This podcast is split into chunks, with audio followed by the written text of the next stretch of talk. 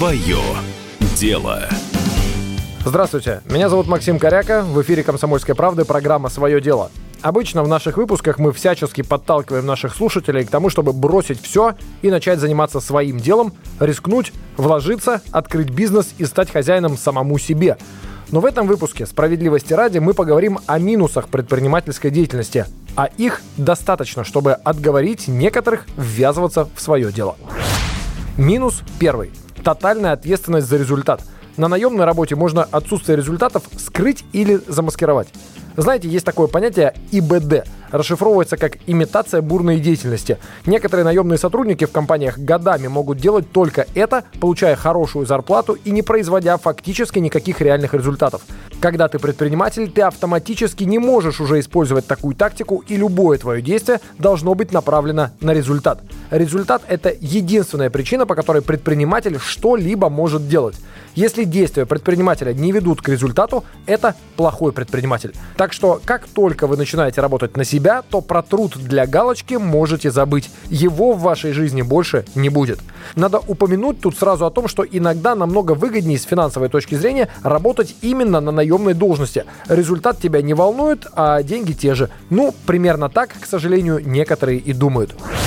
Идем дальше. Ответственность. Если компания, в которой вы работаете наемным сотрудником, попадает в сложную ситуацию, на нее подают в суд и требуют крупную компенсацию, каковы ваши риски? Да никаких, если вы работаете по найму. Вы, возможно, даже и не узнаете о проблемах компании, особенно если она крупная. В крайнем случае, вы точно не будете нести никакой ответственности за проблемы фирмы, разве что только в рамках своей премии. Но в тюрьму вы точно не сядете и большой штраф тоже выплачивать не будете, если вы, конечно, не генеральный директор или главный бухгалтер фирмы. К этим должностям применяются отдельные меры в случае крупных нарушений. Чего не скажешь про предпринимателя. Проблемы фирмы – это его личные проблемы, независимо от организационной формы предприятия. ИП в данном случае предприниматель или ООО, если на фирму подали в суд, это его личные проблемы. Ему с ними бороться и ему же за них платить. И иногда платить, кстати, приходится больше, чем есть в наличии, и часто сумма выплат ничем не ограничена. Прибавьте к этому административную и иногда даже уголовную ответственность предпринимателя за его деятельность, и вы поймете, насколько эта ответственность может быть тяжелой.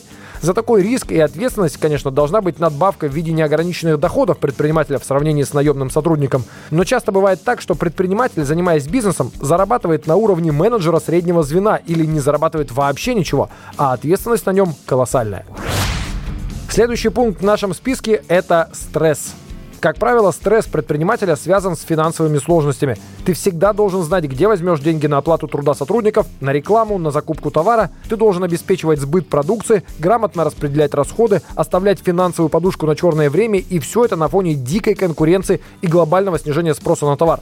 Стресс? Безусловно, стресс. Ты просто не знаешь, продашь ли в следующем месяце товара или услуг на сумму, которой хватит на выплату всех расходов.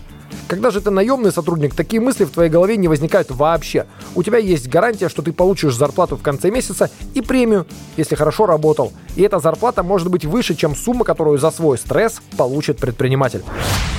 Выходные и отпуск – это следующая деталь в нашем списке. Предприниматель может устроить себе отпуск в любое время, но проблема в том, что чего-чего, а вот времени у предпринимателя, к сожалению, нет.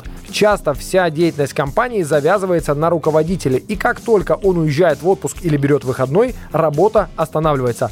Так бывает не всегда, но часто. Когда же ты работаешь по найму, ты точно рассчитываешь на два выходных в неделю и на 30 дней отпуска в году. При этом тебе за это еще и платят. Такая вот у нас получилась сегодня антипредпринимательская программа. Надеюсь, у меня не получилось отговорить вас, и вы все еще хотите открыть свое дело и преуспеть в нем. В следующих выпусках мы поговорим о плюсах предпринимательской деятельности в сравнении с работой по найму. На сегодня это все. Слушайте нас в эфире радио «Комсомольская правда» и на всех основных подкастах Яндекс Музыка, Apple iTunes, CastBox и других. До свидания.